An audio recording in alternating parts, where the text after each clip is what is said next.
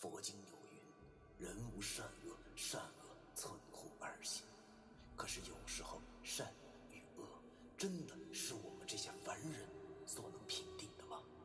而什么是善与恶？难道就真的没有两全之法了吗？那些被现代社会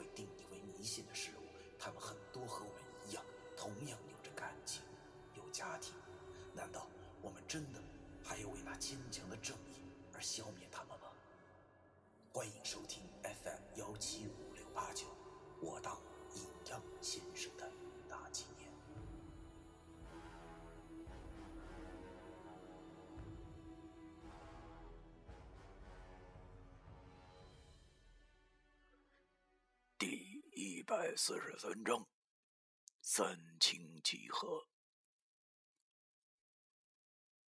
临死之前，你会想些什么东西呢？会不会感慨我们这一生实在是太短暂了？会不会想起某个人？会不会不想死？如果你心里是这么想的话，那我可以很明确的告诉你，你电视看太多了。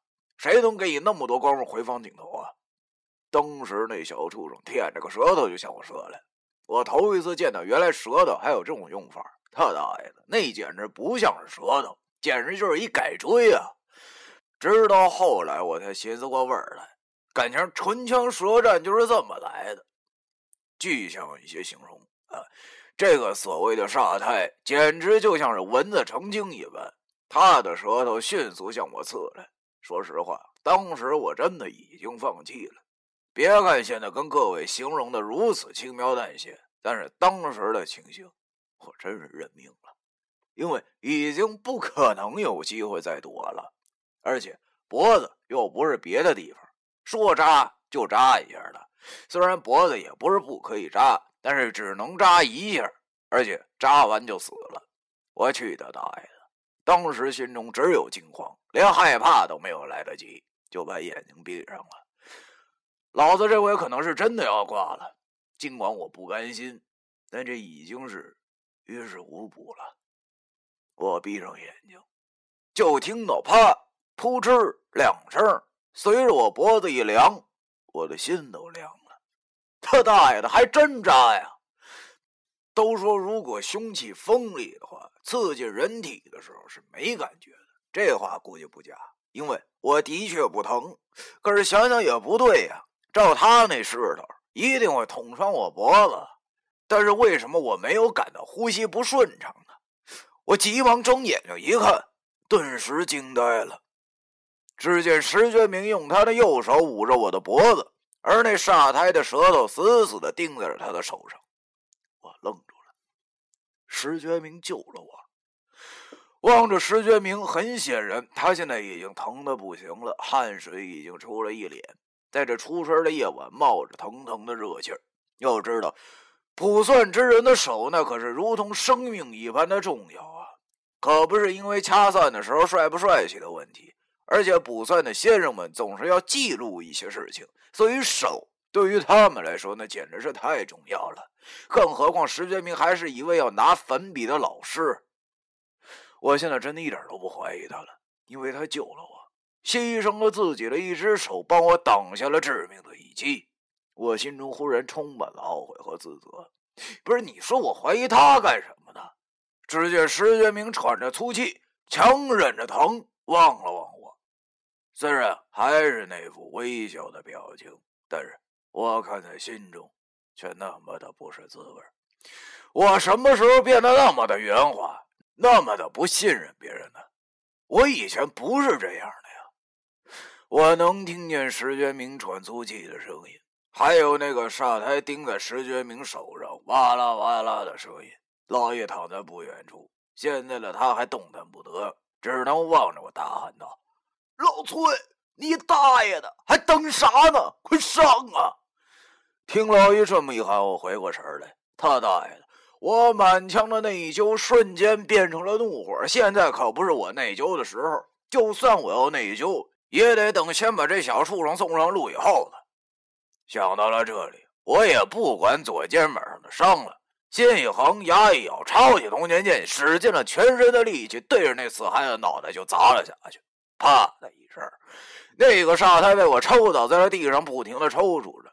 由于用力过猛，铜钱剑都被我抽散了，那些铜钱掉在地上，叮叮当当的。但是现在我已经顾不上这些了。直到现在，石觉明才疼的叫了出来。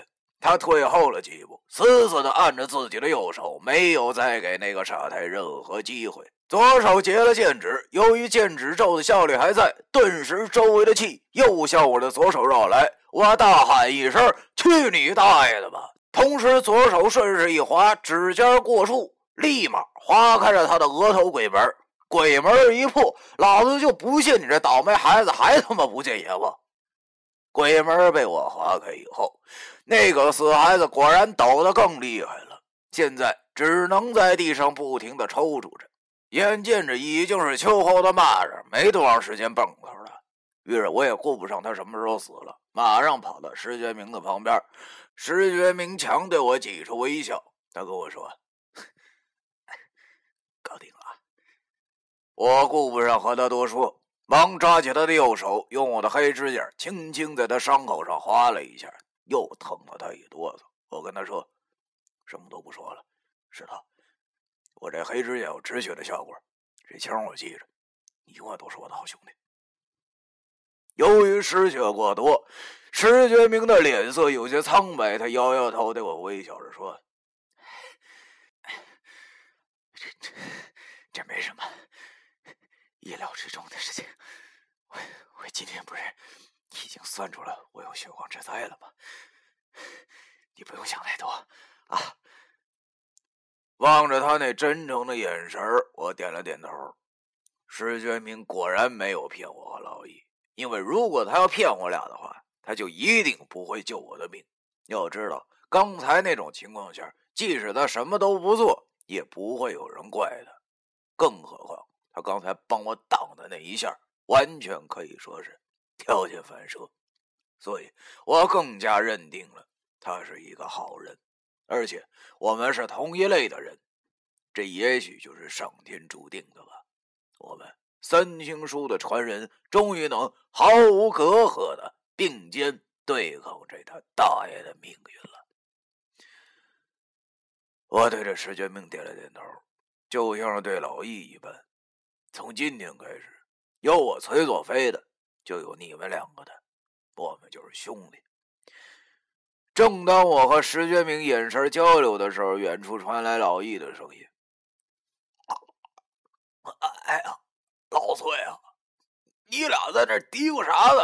还不快给我扶起来？这地都给我硌死了！” 我苦笑了一下。对了。现在还有个短时间内生活不能自理的家伙呢。于是我转身走了过去。我见那煞胎躺在地上，眼睛大大的睁着，可能是浑身的煞气已经快要解散了的关系吧。现在的他只能张着嘴哭着，但是他哪有眼泪呀？只能是干嚎。但是抽泣的模样竟然如同寻常的孩童一般。要说我这辈子最受不了的，除了……长了牙的土豆外，好像就只有女人和小孩的眼泪了。但是也不知道怎么的，今天我看这傻胎心中竟然没有一丝的怜悯。你大爷的也好意思哭？你说你他妈哪来的委屈啊？不过说起来，他也确实挺委屈的。虽然前世坏事做尽，但是已经在地狱中受了不知道多少的苦头，洗净了一身的罪孽后，好不容易熬出头了。有机会重新做人了，满心欢喜的跳进了轮回井，没想到却托生到了一个傻叉的女大学生的腹中，最后被打掉了，还扔在那样的一口满是垃圾的井中。这放谁身上谁都乐意啊！放我身上，我现在就去找那俩畜生父母了。这世上本无对错，谁又能分清对错呢？天无错，无错，为何连夜？地无错，无错，为何杀暴风？兽无错，无错，为何食同类？人无错，无错，为何陷孽中？我去他大爷的吧！想的我这个恶心呢。索性不想了。我这优柔寡断、妇人之仁的性格，什么时候能改改呢？我心中反复跟自己说的：“别可怜他，他没人性的。”再说了，就连从小看《动物世界》里赵忠祥老师，除了曾经教导我们不要搞婚外恋之外，还教导过我们什么是大自然的法则：胜者为王，败者为寇。如果现在倒在地上的不是他，而是我们三个，这小东西还不知道多开心呢！有这么多血可以吸了，没啥好说的。而且他现在都这德行了，就真是有大罗神仙也救不了他了，自生自灭吧。但愿你下辈子能投生个好人家。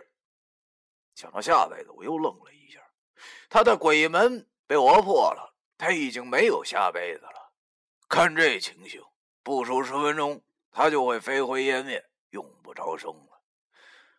我暗骂了一下自己，他大爷的，我怎么总跟个娘们似的，心软呢？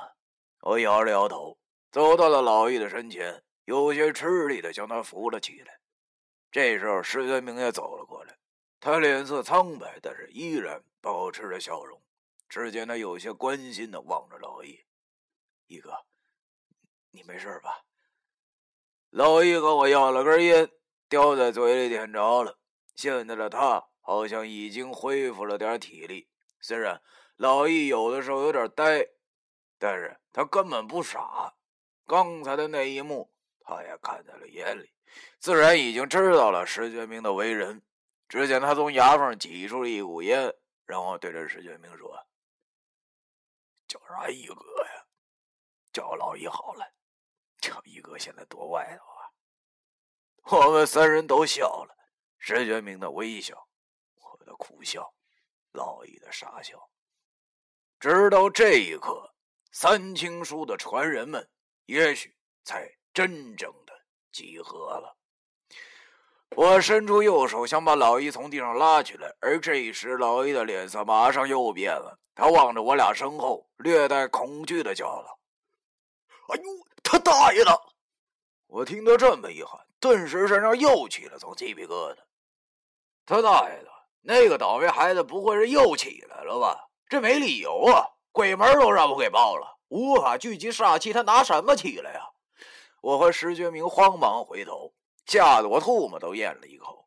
只见那个小树上竟然真的挣扎着爬了起来。我感觉我的冷汗都下来了，并不是因为我怕他会杀了我们。因为我已经感到他身上的煞气已经所剩无几了，如果这要是还让他伤人的话，我得多无老二了。与其挣扎着爬起来，还不如在地上老老实实的躺着，也许还会消失的晚一些。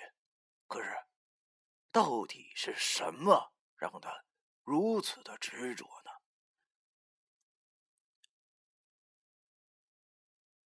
第一百四十三章。